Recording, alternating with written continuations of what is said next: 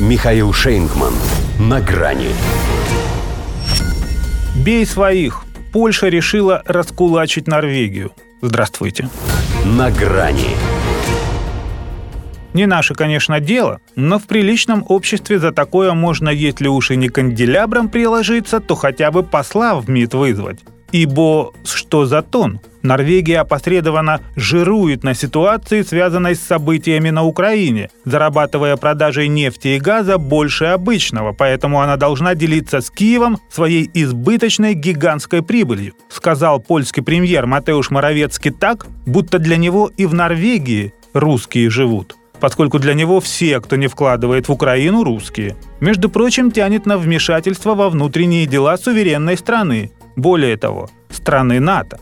Но в Осло решили сдержанно оправдаться. Самим, дескать, мало. Госсекретарь внешнеполитического ведомства Эйвинд Ватт Петерсон правда признал, что нефтегазовые доходы королевства в последнее время действительно возросли, но падение фондового рынка, мол, унесло с собой почти 56 миллиардов долларов. К тому же норвежские потребители тоже страдают от повышения тарифов на электроэнергию и стоимости бензина. Так что, звеняйте по нове, лишних нема.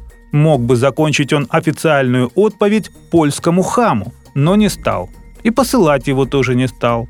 А вот это зря, поскольку со шляхтой иначе нельзя. Не слезет.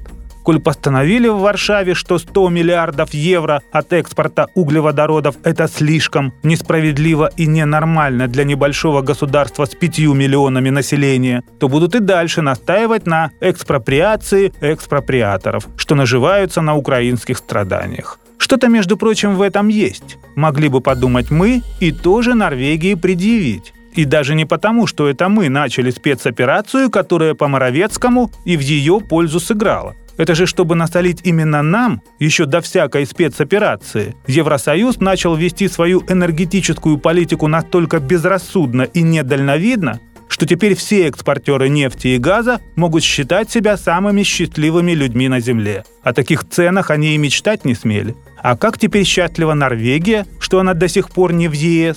Это ж как бы ее там бедную по наводке польских провокаторов взялись бы сейчас прессовать да раскулачивать. Ведь у них в этой попытке взять Осло на гоп-стоп вполне себе шкурная подоплека. Варшава же конкретно нацелилась на Галичину и прочую Волынь, которые ей надо будет как-то худо-бедно содержать. Но не за свои же. Так что норвежские нефтекроны – это совсем не про Украину, а про Польшу. Просто она печется об Украине как о себе самой. Так что если в Норвегии никогда не слышали, как называл эту вечно всем и всеми недовольную страну Уинстон Черчилль, то ничего не потеряли. Сейчас она уже не та. Потому нельзя держать на Польшу зла, шагает шляхта верным курсом. Тогда гиеною была, но скурвилась и стала скунсом. До свидания.